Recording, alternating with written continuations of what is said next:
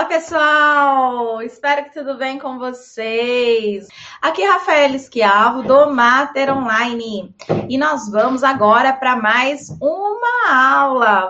O tema da nossa aula de hoje é ah, gestação e características psicológicas. Vamos falar um pouquinho aí sobre as características psicológicas da gravidez. Primeiro de tudo, saber que não existe a grávida. Rafaela, não existe a grávida? Como assim não existe a grávida? Não, não existe a grávida. Existe a Maria grávida, a Joana grávida, a Patrícia grávida, a Josefina grávida, tá certo? Existem mulheres, então, que engravidam.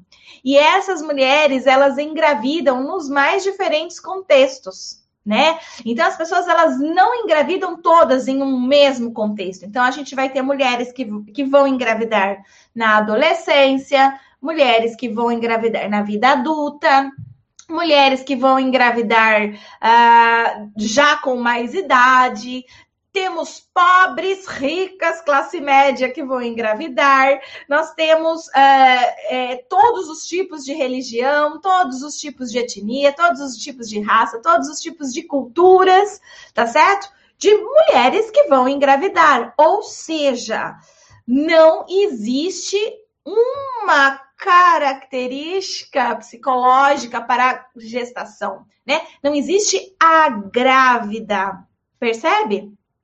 tá? Porque cada mulher vai engravidar num momento específico da sua vida. A gravidez ela pode ser planejada, pode não ser planejada. Ela pode ser consentida, pode não ser consentida. Ela pode ser consciente, ela pode ser inconsciente. Ela ela pode ser fruto de uma violência, eh, sabe? Então assim, são várias as situações que uma gravidez vai ocorrer. O que acontece muitas vezes é que as pessoas, né, e alguns profissionais da saúde acabam tendo essa visão da grávida geral, né? Então, quem é grávida? Ah, é uma mulher branca, mais ou menos 30 anos, classe média, que planejou a gravidez e está feliz com ela, né? Então, é mais ou menos essa representação, esse estereótipo, né, de gestante que as pessoas têm. E é com esse estereótipo de gestante que nós temos muitos profissionais da saúde se relacionando com essa gestante idealizada, né? E aí tudo que foge disso uh, começa a, a sofrer aí algumas discriminações e preconceitos, inclusive, né? Uma mulher que já está no seu quinto, sexto filho, né? É, sofre discriminação e preconceito lá na unidade básica de saúde, sim, senhor. Uma mulher preta sofre discriminação, sim, e inclusive elas são as que mais sofrem violência obstétrica, tá bom? É, uma adolescente, uma gestante adolescente, quanto menos idade, mais preconceito, né, e discriminação com essa pessoa. Então, gente, a gestação, né? A gestante em si, ela não existe, tá? O que existe é a Joana, grávida, a Maria, grávida, a Patrícia, grávida, a Rosane, grávida, ok? Então, existem mulheres, pessoas com a sua história, tá? É, com a gravidez. Então, a gente precisa levar tudo isso em consideração. Aliás, a maioria das pessoas, né, tem aquela crença de que quando a mulher descobre que está grávida, ela fica plena e feliz, né? E isso é uma crença. A gente já tem pesquisas suficientes aqui no Brasil que mostram que mais de 50% das gestações que ocorrem aqui no nosso país não foram planejadas. Vocês imaginem, então, o que é para uma mulher, né? que engravida no Brasil, então quer dizer, a maioria, mais da metade delas, não planejaram a gravidez, não desejaram, né? Então acabou acontecendo, né? E cada uma nos seus mais diversos momentos de vida, como eu já disse, mais variadas classes, culturas, etnias, religiões, tudo, né? Idades, então são muitas as diferenças. E essa pessoa então descobre uma gravidez. Vocês acreditam mesmo que quando uma mulher, né, que não não estava planejando, não estava esperando pela gravidez, ela descobre que está grávida, a primeira coisa que passa pela cabeça dela é alegria plena, né? Felicidade plena. Uh, pode acontecer. E a gente chama de ambivalência, né? Então, algumas vão ficar ambivalentes, elas vão ficar felizes realmente com a notícia, né? Principalmente quando ela é, teve uma gravidez que a gente pode chamar de inconsciente, né? Ou seja, ela teve relações sexuais desprotegida, né? Ela sabia que ela não estava tomando anticoncepcional, ou até estava tomando anticoncepcional, mas esqueceu e tal. Então, ela e o homem se colocaram em uma situação de risco e quando descobrem que estão grávidos, então, para eles não é uma notícia tão horripilante assim. Porque para esse casal, provavelmente já estava numa mais ou menos, olha, se vier, veio, né? Mas não estamos esperando. Então, cada situação. A gente tem que analisar cada uma, como pode ser uma grande surpresa. Mesma pessoa, né, se colocando em situação de risco, esse casal se colocando em situação de risco, pode acontecer também de ser uma surpresa bem, né, bem apavorante para eles. Então, o que, que a gente fala sobre esse momento aí da gestação? Que ambivalência, ela é muito frequente, tá? Então, uma das primeiras características psicológicas da gestação, ambivalência. Anota aí no seu caderninho se você tiver com caderninho, tá bom? Então, vamos lá. Uma das primeiras características psicológicas da gestação é a marca da ambivalência que, que é ambivalência, para quem não sabe? São dois sentimentos opostos coexistindo ao mesmo tempo. Amor e ódio, por exemplo. É possível ter amor e ódio? Sim, é possível ter amor e ódio ao mesmo tempo, né? Então, isso a gente sente direto pelo, pelo parceiro, pelo filho, pela mãe, pelo pai, as pessoas mais próximas da gente, quando a gente fica irritada com ela. Então, amor e ódio, né? Estão ali juntinhos. Então é possível sim, tá? Estarem juntos em um, em um mesmo momento, numa mesma situação. Então, ambivalência nesse caso é quando então esse casal descobre que está grávido, né? Esse casal grávido descobre que então estão grávidos e de repente não planejaram aquela gestação. E aí então aquele sentimento de ambivalência pode acontecer, né? E vai acontecer. Não planejei a gestação, peguei, que legal, tô grávida, mas não era o momento, eu não queria. O que, que eu vou fazer da minha vida agora? Com quem que eu vou conversar? O que, que eu vou ter que deixar de, né? Ou, ao contrário, também pode acontecer. A pessoa planejou a gestação, desejou a gestação, mas quando ela pega o exame, o sentimento de ambivalência também está presente. Tá? Então ela vai ficar feliz porque finalmente engravidou, já estava planejando, já estava tentando, né? Já estava ali no esquema para engravidar. Então realmente mas ao mesmo tempo vem um pensamento de, nossa, mas eu achei que ia levar ainda uns seis meses. Eu acabei de parar de tomar essa pílula, né? achei que para fulano, levou um ano. Eu achei que pelo menos um mínimo de seis meses. Não sabia que ia ser agora, não, né? Então fica assim é, essa ambivalência, que ela pode ser mais exacerbada ou não, tá bom? Ela não precisa necessariamente ficar explícita, né? E, e, e, tende sempre para um lado, mais negativo, mais positivo também, tá certo? Eu gosto muito de dar um exemplo de uma vez que eu atendi uma mulher que ela queria colocar o seu bebê para adoção. Ela me procurou justamente por isso, tá? Ela realmente queria colocar o bebê dela para adoção. E aí a ambivalência dela estava muito presente. Então ela tinha convicção que ela ia colocar aquele bebê para adoção, ela queria saber as instruções para ela poder colocar o bebê para adoção, mas ao mesmo tempo ela chegava no consultório e falava assim: então, né? Porque eu parei de fumar, né? Porque fumar faz mal para o bebê, né? Então eu parei de fumar.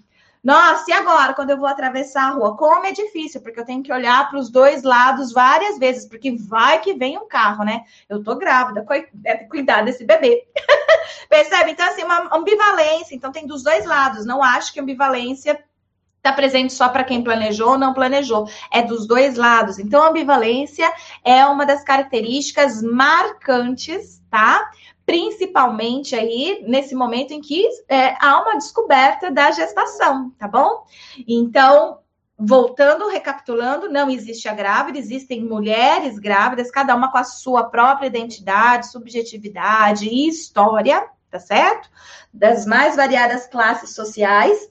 E nós temos, então, aí esse sentimento de ambivalência como sendo aí um marco, tá? Uh, na gestação. Vamos agora falar também a respeito do primeiro trimestre de gestação, tá? Ao longo dessa live aqui, eu vou falar para vocês do primeiro, do segundo e do terceiro trimestre de gestação. É, sabendo então que a gente deve levar em consideração a subjetividade de cada pessoa, que significa identidade, história, modo de ser, pensar, sentir, agir, tá certo? Quando você leva em consideração aquela pessoa no seu todo, né? Aí você consegue ter maiores pistas aí para começar a trabalhar e entender por que, que determinadas características psicológicas estão ocorrendo ali naquela situação, naquela gestação, e porque outras não estão aparecendo ali, tá bom? Ah, um, uma característica desse primeiro trimestre de gestação, então, como eu disse, é a ambivalência, né? E é um momento de muita ansiedade também. Por que ansiedade? Então, entre as alterações emocionais significativas que nós temos aí, né? A, a gente trabalha com ansiedade, estresse e depressão. E todos eles podem acontecer em qualquer trimestre de gestação, tá bom? Mas a ansiedade é, é uma alteração emocional é, presente comum e esperada no período da gestação. Então, anota aí. A ansiedade no período gestacional é comum e esperada, tá?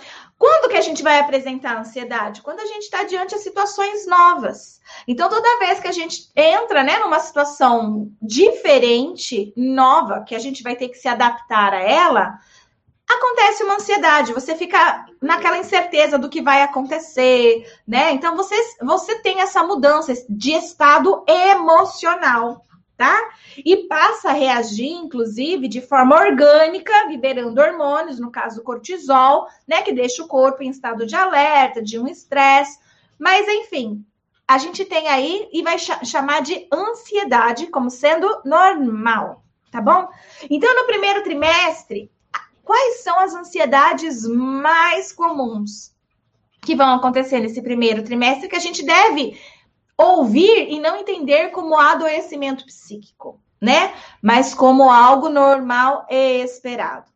Algumas mulheres, principalmente aquelas que planejaram a gestação, é, elas ficam com medo do aborto nesses primeiros três meses, tá?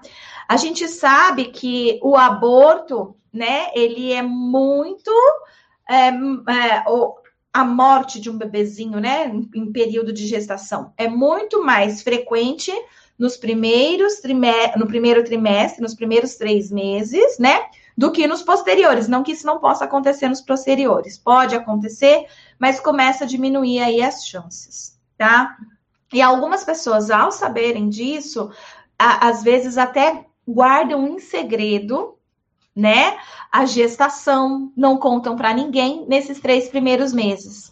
Então, eles esperam passar os três primeiros meses para só depois falar para parentes e amigos sobre a gestação, tá? E isso gera ansiedade. E, e gera ainda mais ansiedade quando, por exemplo, já houve um aborto anterior tá? Principalmente nesses três primeiros meses. Quando já houve um anterior, aumenta ainda mais. E aí sim, nós, psicólogos, devemos ficar atentos se aquela é uma ansiedade normal ou já passa a ser uma ansiedade é, num nível mais significativo, ou seja, alta ansiedade. Pessoal, a Suzy está falando aqui que travou, é isso mesmo? Alguém pode dar um feedback para mim? Travou só para ela, a internet dela que travou? Ou travou aqui? Alguém, por favor, só para poder continuar. Aguardando alguém falar alguma coisa aqui para mim. Ninguém está falando nada. Acho que sou eu mesma que travei, então. Vamos ver. Nada, nenhuma informação até agora, se sou eu que travei ou não. Ah, pronto, obrigada, Milena. Show, tá normal, tá normal. Pronto, eu vou continuar. Então é a internet lá dela. Pronto. Vamos voltar aqui. Obrigada, gente. Obrigada pelo feedback. Então, olha só, né? É, essa mulher então, ela tem essa, essa, esse medo. Então, isso gera nela uma ansiedade, tá certo? Principalmente se ela tem, se teve já um aborto anterior. Então, pode ser que essa ansiedade já não seja mais uma ansiedade normal e esperada, mas pode ser já uma alta ansiedade. Por isso que o psicólogo perinatal precisa estar atento a esses fatos. Ele precisa estar atento a tudo isso. Por quê?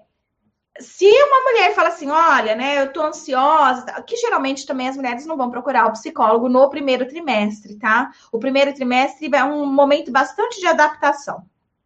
Mas aí, então, esse psicólogo, de repente, né, ele, ele tem que saber esse limiar. Olha, uma ansiedade normal é a mulher sentir esse medo e tudo bem, mas uma ansiedade, já que passa para um nível significativo, né, é aquela que realmente está muito ansiosa, não consegue dormir, tem pesadelos, né? É, justamente porque já aconteceu com ela. E é comum que mulheres que já passaram por um aborto anterior apresentem alta ansiedade na gestação seguinte. E não só ansiedade, tá? Mas alta ansiedade. E os problemas estão na alta ansiedade, tá? Alta ansiedade não é normal, não é esperada durante a gestação. Ela começa a trazer um monte de consequências para a saúde da mulher e do bebê. Mas a conversa hoje não é essa, não é sobre alta ansiedade, tá? É sobre ansiedade normal e esperada, tá bom? Então a gente tem aí nesse primeiro trimestre não só o medo do aborto, né, como uma ansiedade normal, mas também essa notícia que essa mulher recebe nesse primeiro trimestre de que está grávida, que para a maioria das mulheres, pelo menos aqui no Brasil, tá? Eu sei que tem gente assistindo de Portugal, tem gente assistindo de outros países aí, mas aqui no Brasil, pelo menos, tá? A maioria, mais de 50%, não são planejadas. Então, gera toda uma ansiedade de o que, que eu vou fazer agora com o meu casamento, o que, que eu vou fazer agora na, na minha profissão, o que, que eu vou fazer agora na, no, na, continui, na continuidade dos meus estudos, pós-graduação, isso ou aquilo outro, sabe? Então, assim, se a pessoa não planejou gestação para aquele momento, ela não estava esperando. Então, essa notícia pode trazer para ela o que a gente já chamou de ambivalência, que é ficar feliz e ao mesmo tempo preocupada. Então, essa ansiedade ela vem muito também dessa preocupação. O que é que vai acontecer agora? O que, que é que eu vou fazer agora, já que estou grávida? Tá? Então, é, é, é uma ansiedade razoavelmente, né? Considerável aí que a gente deve né, prestar atenção. Outros motivos que levam essa mulher no primeiro trimestre a apresentar essa alteração emocional é o fato é, dela começar a apresentar sintomas, né? Sintomas de gravidez, digamos assim, né? É, aí essa mulher, por exemplo, ela começa a ter enjoos, ela começa a ter vertigens, ela é, começa a ter desejos né? Ela começa a ter azia, ela começa a ter muito sono, né? É, é vontade de beber muita água. Então, assim, começa a aparecer uma série de, de, de coisas diferentes no organismo dela que também começa a deixar, né, mais ansiosa, né? Tipo, olha, que de novo, senti esse cheiro, tá me dando enjoo. Nossa, eu gostava tanto do cheiro de tal coisa, agora não suporto. Odiava o cheiro de tal coisa e agora parece que é muito legal. Então, assim, é uma mudança que começa a acontecer no corpo dessa mulher, né? E a ansiedade também de não se sentir grávida acontece nesse período.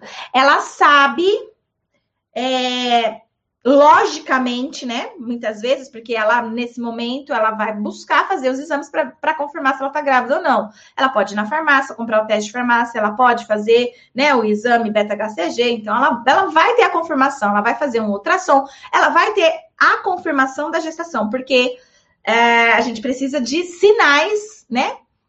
Que a pessoa está grávida, não basta ter sintomas, né? Porque eu tenho enjoo e não tô grávida, né? Eu, eu tenho, sei lá, sono e não tô grávida. Então, é, não, é, não, não é um sintoma específico de gravidez o que as mulheres sentem, tá?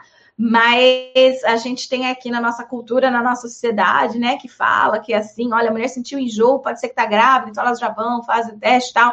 Menstruação atrasou, né? Então é um sintoma aí, menstruação atrasou. Então, assim, essas coisas dão pista para essa mulher suspeitar que ela está grávida, aí ela vai tentar confirmar com os sinais, né, a sua gravidez. E aí, se os sinais demonstrarem realmente, olha, no ultrassom, no exame de sangue, né? Aí ela vai saber que está grávida mesmo. Então, logicamente, essa mulher, né, de forma intelectual, ela sabe que está grávida, mas ela não consegue ainda se sentir grávida. tá bom? Ela ainda não consegue se sentir grávida no primeiro trimestre, principalmente porque ela ainda não tem o, o, a barriga, né? Crescendo, se desenvolvendo, o corpo de grávida ainda não aparece, ela não consegue sentir o bebê se mexer. Muitas vezes ela não consegue saber nada sobre o sexo do bebê ainda nesse primeiro trimestre. Então, ela, ela, elas usam uma, uma frase, né? Mais ou menos assim: nossa, ainda não, não caiu aqui para mim que eu tô grávida. Eu sei que eu estou, mas eu ainda não consigo me sentir grávida, né?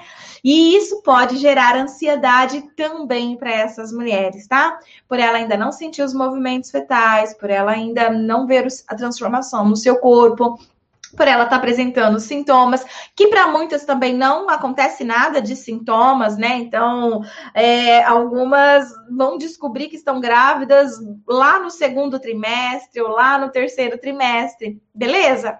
Certo, gente? Então, olha, tentei falar aqui do primeiro trimestre, algumas informações rapidamente, para que eu possa também ir para o segundo e terceiro, né? Senão a gente vai ficar aqui só no primeiro trimestre, tá? Então, essas são algumas das características psicológicas do primeiro trimestre. Agora vamos entrar no segundo trimestre de gestação. Nesse segundo trimestre de gestação, a grávida já sabe que está grávida, né? Ela já tentou adaptar, né, a sua vida, certo? Então ela já conseguiu dar uma adaptada aí na sua vida, no sentido de que, olha, é, eu já sei agora o que, que eu vou fazer, eu, é, eu engravidei e estava preocupada por causa disso, disso, daquilo, mas eu já consegui resolver, então vai ser assim, vai ser assado. Então é um momento de calmaria, digamos assim, né? Agora ela já consegue sentir os movimentos fetais, né? É, agora ela começa a ver a transformação no seu corpo, então isso já começa a diminuir aquela ansiedade lá do primeiro trimestre, né? ela já, ela já não tem mais aquele medo do aborto do primeiro trimestre, porque já passou, ela continua grávida, certo? Ah, ela já contou para quem tinha que contar, né? Então tinha que contar para parceiro, para família, para amigos. Então ela já agora começou a contar, tá certo? Então assim, percebam que a gente está falando é, de um tipo de situação de gravidez, porque vão existir outros que o segundo trimestre não vai ser essa calmaria toda, não. A mulher ainda vai estar tá desesperada, porque está grávida, ela ainda não conseguiu solucionar esse problema, né? Que ela entende como um problema estar grávida. Para muitas, ela ainda não conseguiu. Para muitas, a situação piorou, porque agora ela, ela ia se separar do, do parceiro, mas ela descobriu a gravidez, e aí ela ficou na dúvida se continuava com o cara, se se separava do cara. E aí ela toma uma decisão que pode ser que aumente ainda mais a ansiedade dela nesse segundo trimestre, né? Caso ela quisesse se separar e não separou, porque agora ela sabe que tá grávida, por exemplo, e vai ter que continuar, e como que vai ser isso? Uma série de coisas. Então, assim, por isso que é muito subjetivo. Por isso que a gente tem que olhar para cada caso. Por isso que a gente não pode generalizar, ok? Quando a gente diz que o segundo trimestre é o de maior, de maior tranquilidade, é a maior tranquilidade entre aspas. Você tem que conhecer a história daquela pessoa. Às vezes, aquela pessoa está descobrindo a gravidez no segundo trimestre. Então, toda ambivalência, ansiedade, isso e aquilo vai acontecer no segundo trimestre. Percebe? Então, assim, importante a gente poder fazer toda essa análise aí também, tá? Mas em geral, o segundo trimestre é considerado, ah, então, de maior tranquilidade. Apesar que, eu preciso dizer um detalhe de uma pesquisa que eu realizei. Eu não posso de, afirmar nada disso, a gente precisaria de outras pessoas pesquisando, né? Mas eu, eu realizei uma pesquisa e já vi uma outra que deu a, a, o mesmo resultado que a minha. Eu investiguei a, a, saúde mental ao longo do primeiro, segundo e terceiro trimestre, mas foi um número limitado, foi só 150 gestantes que participaram dessa pesquisa. Então, é um número bem pequeno. Mas dessas 150 gestantes que eu fui acompanhando, né? Primeiro trimestre, segundo trimestre, terceiro trimestre, o primeiro trimestre é o que menos tem ansiedade, o segundo começa a aumentar um pouquinho e o terceiro aumenta um pouco mais, tá? Então, eu não sei se isso é uma coisa da minha amostra ou se outras pesquisas devem ser realizadas nesse sentido com amostras populacional maior aí de gestantes no nosso país. Fica a dica aí para quem quer fazer mestrado, doutorado, pesquisa, alguma coisa nesse sentido. Nós precisamos de mais pesquisas aí, porque a gente ainda está vivendo aquilo que foi dito lá na década de 70, tá? Foi lá na década de 70 que foi produzido o que eu estou falando aqui para vocês, que o segundo trimestre é o mais tranquilo de todos. Quer dizer, a gente já está nos, nos, anos 2020, muita coisa pode ter acontecido de lá para cá, tá? Então é importante a gente também saber que é preciso atualização. Então, por exemplo, quem está escrevendo alguma coisa hoje, como não tem material suficiente, né, de qualidade suficiente, de peso suficiente para falar diferente disso, como eu acabei de dizer para vocês que eu encontrei com dados da minha pesquisa, a gente ainda fica com os dados publicados lá na década de 70, que dizia que o segundo trimestre é o mais tranquilo de todos, ok? Então, continuando aqui. Uh, esse, esse segundo trimestre, então, coisas podem acontecer também nele e a ansiedade voltar a acontecer, como por exemplo. Ah, agora que a mulher ela sente os movimentos fetais e vê a mudança no seu corpo, ela pode se sentir mais tranquila. Mas o exame de ultrassonografia, por exemplo, pode revelar para ela um bebê real que é diferente do seu bebê imaginado, por exemplo. Então, até esse momento, ela conseguia gestar lá um menino, uma menina, ela conseguia gestar uma criança saudável, né? Ela conseguia gestar aquela criança da imaginação dela. Mas com a ultrassonografia do segundo trimestre, ela já tem a possibilidade de conhecer algumas características aí desse bebê, como por exemplo o sexo. Então, por exemplo, se uma mulher sempre desejou um sexo masculino para o filho, né? E de repente, no momento da ultrassom, ela descobre que é uma menina e não um menino, e isso é um novo poten potencial gerador de ansiedade, percebe? Então, a ansiedade dela pode voltar a se levar por conta disso. Nesse segundo trimestre também pode acontecer coisas como infecção de urina, diabetes, né, é, eclâmpsia, entre outras coisas, né, pressão alta, né, e aí, então, outras coisas também podem acontecer nesse momento. E isso eleva novamente a ansiedade dessa mulher, percebe? Então, coisas que vão acontecer aí nesse segundo trimestre podem fazer com que ele não seja tão tranquilo assim, tá? Então, isso vai depender novamente da subjetividade de cada mulher, de cada história, tá bom? Ah, então, os sintomas vão diminuir, né? O bebê vai se tornar mais conhecido. É, sobre o segundo trimestre, é isso mesmo, né? Então, pode desenvolver alguns problemas de saúde, aumentando essa ansiedade, beleza? E agora nós vamos para o terceiro trimestre de gestação.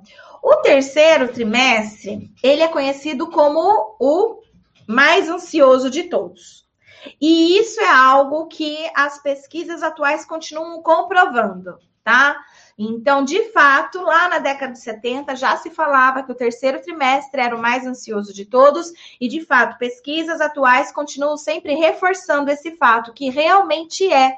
Inclusive, há realmente uma elevação do cortisol na corrente sanguínea no terceiro trimestre, tá? confirmado, não só porque a mulher tá com ansiedade e tal, mas sim, também tem esse aumento aí. Então, assim, ele é realmente um trimestre mais estressante, mais ansioso. E quais são os principais medos aí do terceiro trimestre?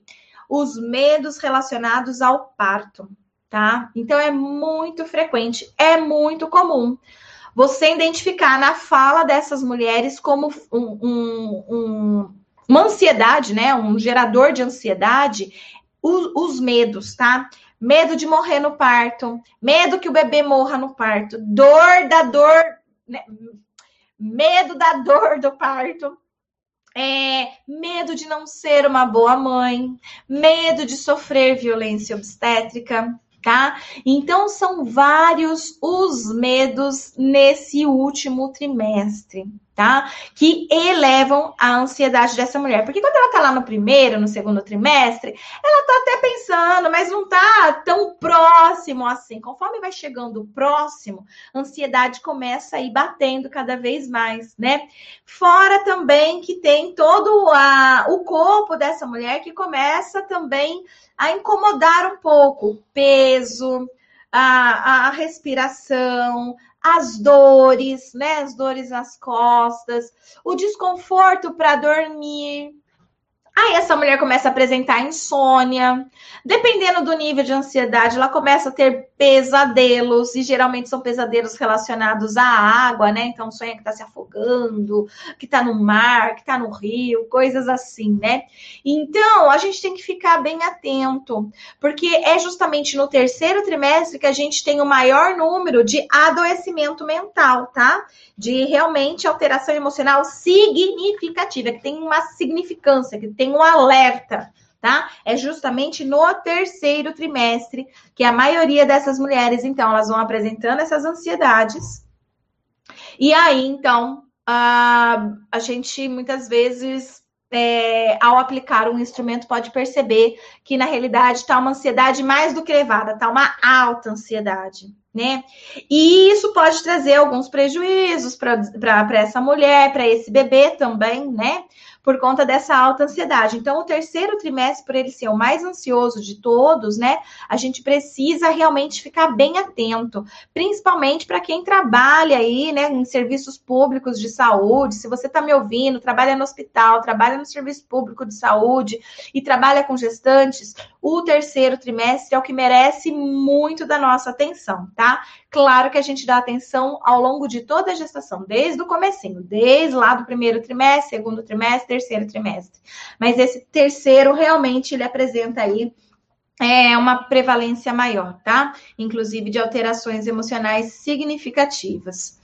É, então, olha só, a gestação, gente, ela é um fenômeno físico e psicológico, tá? Então, ela não é só um fenômeno físico, como muitas pessoas acreditavam, né, ou pensam, tem essa crença até hoje, que gestação é apenas um fenômeno físico. Não é, é um fenômeno psicológico também. Deu para vocês perceberem que a todo tempo, né, tudo que vai acontecendo ao longo da gestação de uma mulher física também vai afetando no psicológico, no emocional dessa mulher? E não sei se vocês conseguiram sacar que essas ansiedades elas podem ser trabalhadas tranquilamente, né? É, é, você você consegue evitar que essa mulher realmente venha apresentar uma alteração emocional significativa. Então, tudo começa com uma ansiedade normal e esperada. Só que essa ansiedade normal e esperada, ela pode ir se agravando até se tornar uma alteração emocional significativa, sim, né? Dependendo de tudo que está acontecendo. Então, imagina lá no primeiro trimestre. Ela não queria gravidez, não desejou, não planejou a gestação. Mas, enfim, né? É, aconteceu, vamos lá se adaptar. No segundo trimestre, ela descobriu que o bebê tem uma anomalia, de repente, alguma coisa assim. É, é, ela descobriu que ela também desenvolveu uma pressão alta porque ela, ela identificou isso. E no terceiro trimestre, ela deseja fazer um parto normal, mas os médicos estão falando que por causa da anomalia do bebê, não vai poder fazer um parto normal, vai ter que ser uma cesariana. E quando ela sabe que pode ser parto normal, né? Que tal é, é, anomalia ali não vai prejudicar em nada, né? Vamos supor que a criança tenha nascido, sei lá, como um membro faltante, né, do corpo, sei lá, alguma coisa assim. Isso não impede a criança de nascer de parto normal, mas os médicos, por causa disso, começam. Sabe assim, então ela teve um monte de fator estressor aí de risco ao seu entorno ao longo dos três trimestres. Então, que, que começa com uma ansiedade normal e esperada, conforme a gestação vai evoluindo e os eventos vão ocorrendo aí ao longo dessa gestação, são agravantes, fatores de riscos que são inseridos aí, tirando essa mulher de vivenciar uma gestação normal, né? Vou dizer essa palavra, uma gestação esperada, com ansiedades, medos esperados, naturais, para algo de alteração. Percebe? Então, o psicólogo perinatal, quando ele conhece essas informações que eu acabei de dar aqui para vocês de graça, né? Esse profissional consegue fazer algo de diferente com essa cliente, tá? Principalmente porque ele já sabe, ele já tem essa noção do que do que é ansiedade normal e esperada e o que não é. Ele começa a já ter essa noção, né, do que esperar em cada trimestre e o que trabalhar em cada trimestre, portanto, né? E o que trabalhar, inclusive, para diminuir as chances dessa mulher vir a aumentar aquela ansiedade ou até apresentar é, uma alteração emocional no pós-parto, percebe? É com esse conhecimento que eu acabei de passar aqui para vocês. Então, essa aula de hoje, ela é muito valiosa. Essa aula de hoje, na realidade, ela deveria chegar para todo psicólogo do planeta. é isso mesmo, é verdade.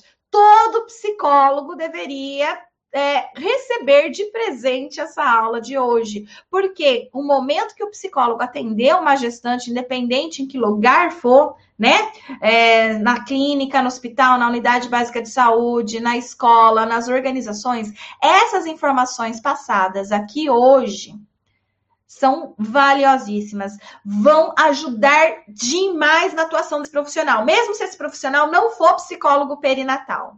Se esse psicólogo não for psicólogo perinatal, mas ele tiver acesso a essa aula de hoje, ele já está na frente de muitos profissionais. Ele já consegue ter uma luz e saber o que fazer de forma bem diferente. Só com esse trechinho, com esses 30, 40 minutos aqui que eu estou falando com vocês. Percebe? É muito importante e faz toda a diferença, tá? E eu espero que você tenha aí sacado isso, que você tenha realmente recebido isso como um presente de verdade, porque isso vai fazer diferença sim na sua atuação, na sua profissão. Tá bom? Então é isso aí, pessoal. Espero que então vocês tenham aproveitado, gostado aqui. Deixa eu ver o que a Marina está falando. Esse cuidado emocional durante todo o processo pode auxiliar a vivência do porpério de forma mais tranquila, com toda certeza, Marina. Então, todo esse cuidado nesse momento da gestação, todo esse olhar, né, atento, profissional, né? para uma mulher nessa situação de, de, de, gravidez faz toda a diferença para o puerpério dela, tá bom? Faz toda a diferença para o puerpério dessa mulher. Então, é isso, gente. A aula de hoje foi em homenagem às gestantes. Essa aula que eu nunca tinha feito ela ainda, né, ao vivo, assim. É, porque eu acho que esse é um dos pontos mais importantes que tem, né, dentro da psicologia perinatal, e eu guardava só para quem fazia o meu curso, né? Então são aulas que eu sempre guardei só para quem fazia o meu curso, mas hoje eu resolvi aqui vir aqui abrir isso aqui de coração para vocês, para que vocês possam utilizar aí no dia a dia de vocês, no consultório de vocês, na unidade básica de saúde, no hospital, tá certo? Porque esse conhecimento de hoje realmente vale ouro, tá bom? Beijo